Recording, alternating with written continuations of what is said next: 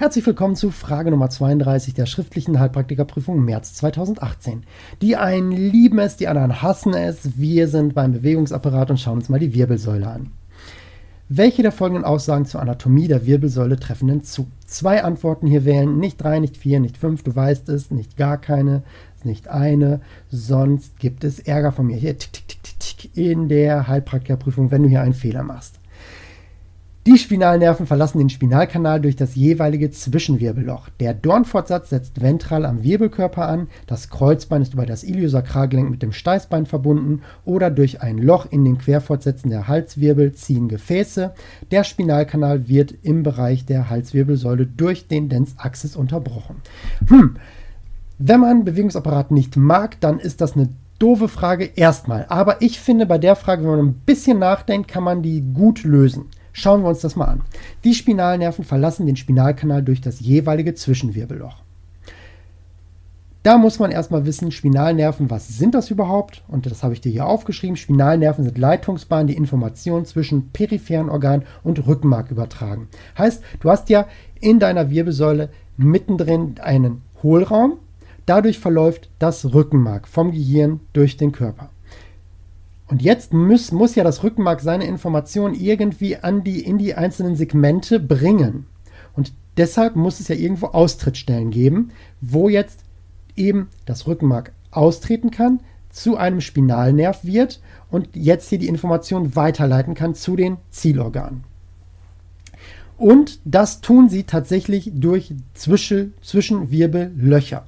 Zwischen den Wirbeln sind also einzelne Löcher, wenn du hier dein, deinen Spinalkanal hast, äh, deinen, ähm, den, den Rückenmarkkanal hast, dann hast du den Dornfortsatz dorsal gerichtet und zwischen Dornfortsatz und dem nächsten Dornfortsatz ist immer ein Zwischenwirbelloch. Und durch dieses Zwischenwirbelloch tritt jetzt das Rückenmark aus und leitet hier durch den Spinalnerv die Bahninformationen weiter.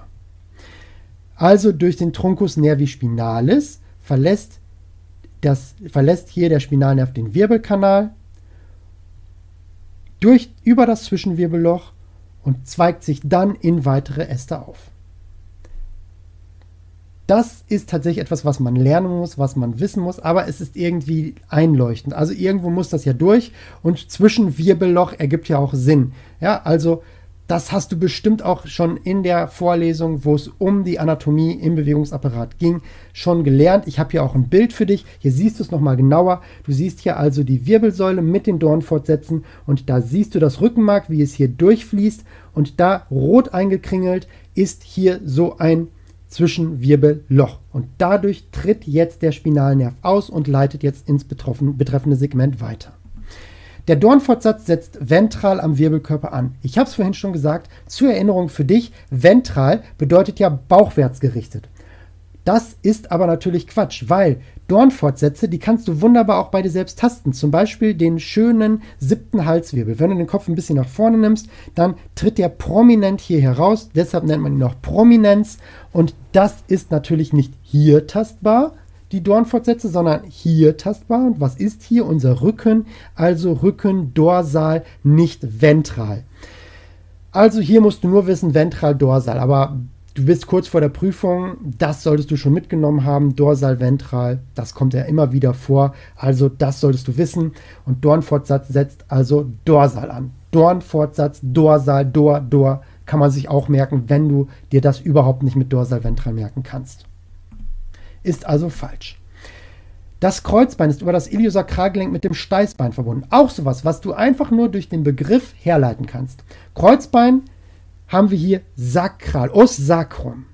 Kreuzbein, Sakrileg, hat sakral, hat irgendwas mit Kirche zu tun. Kirche hat irgendwas mit Kreuz zu tun. Also Kreuzbein, os sacrum. Ilio, du kennst Ilium, du kennst auch Ilius, der Darmverschluss. Ilium, zum Beispiel terminales Ilium, der letzte Bereich unseres Dünndarms. Ilium, der dritte Abschnitt im Dünndarm. Also, Ilio, os ilium wäre hier unser Darmbein. Ilius, Ilium, os ilium, Darmbein.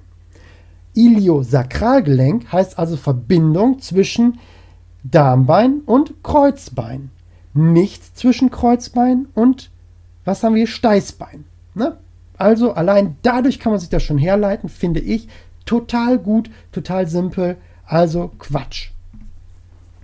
Durch ein Loch in den Querfortsätzen das sogenannte Foramen transversarium der Halswirbel ziehen Gefäße. Okay, das ist nicht so einfach. Das muss man jetzt wissen. Ich habe hier, ich habe hier das Bild und da siehst du hier unsere Arteria vertebralis,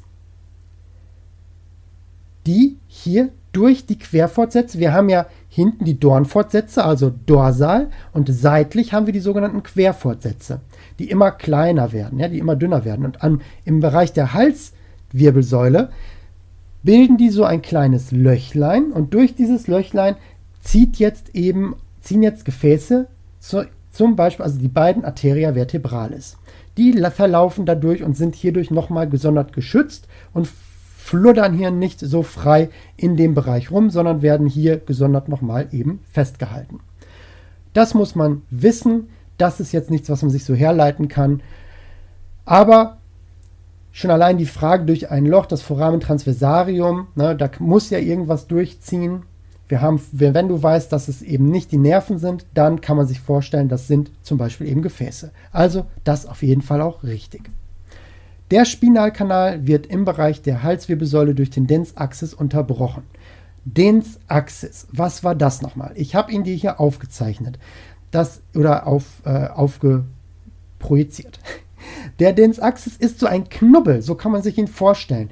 Wenn du hier deinen, da hast du hier deinen Wirbelkörper mit dem Spinalkanal, der hier durchläuft, also mit dem, wo die, wo jetzt hier das Rückenmark durchfließt. Und dann sitzt der Dens-Axis wie so ein Knubbel, wie so ein Knopf mit so einem dickeren Kopf und einem dünneren Hals auf dem ventralen, auf der ventralen Seite unseres Wirbelkörpers nach senkrecht oben gerichtet.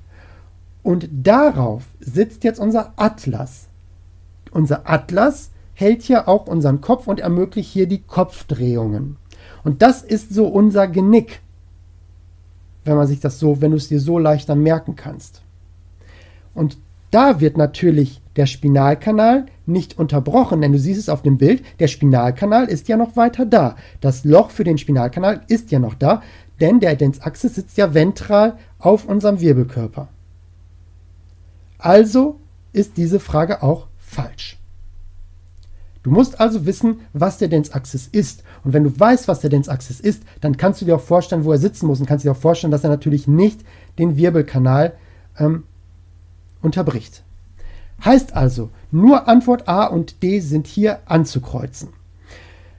Heißt, du kannst hier schon definitiv zwei Dinge ausschließen. Der Dornfortsatz setzt ventral an, das weißt du, das ist ganz klar, das weißt du spätestens jetzt. Und das Kreuzbein, Iliosakralgelenk, dass das nicht Steißbein und ähm, Kreuzbein verbindet, ist allein schon durch das Wort auch klar. Und wenn du jetzt auch den Dens Axis kennst, dann kannst du diese drei ausschließen und weißt, dass nur A und D richtig sind, selbst wenn du die nicht gelernt haben solltest. Also allein jetzt durch dieses kurze Video weißt du Bescheid und kannst hier so eine Frage schon gut beantworten. Wir sehen uns im nächsten Video wieder. Ich freue mich auf dich. Bis gleich.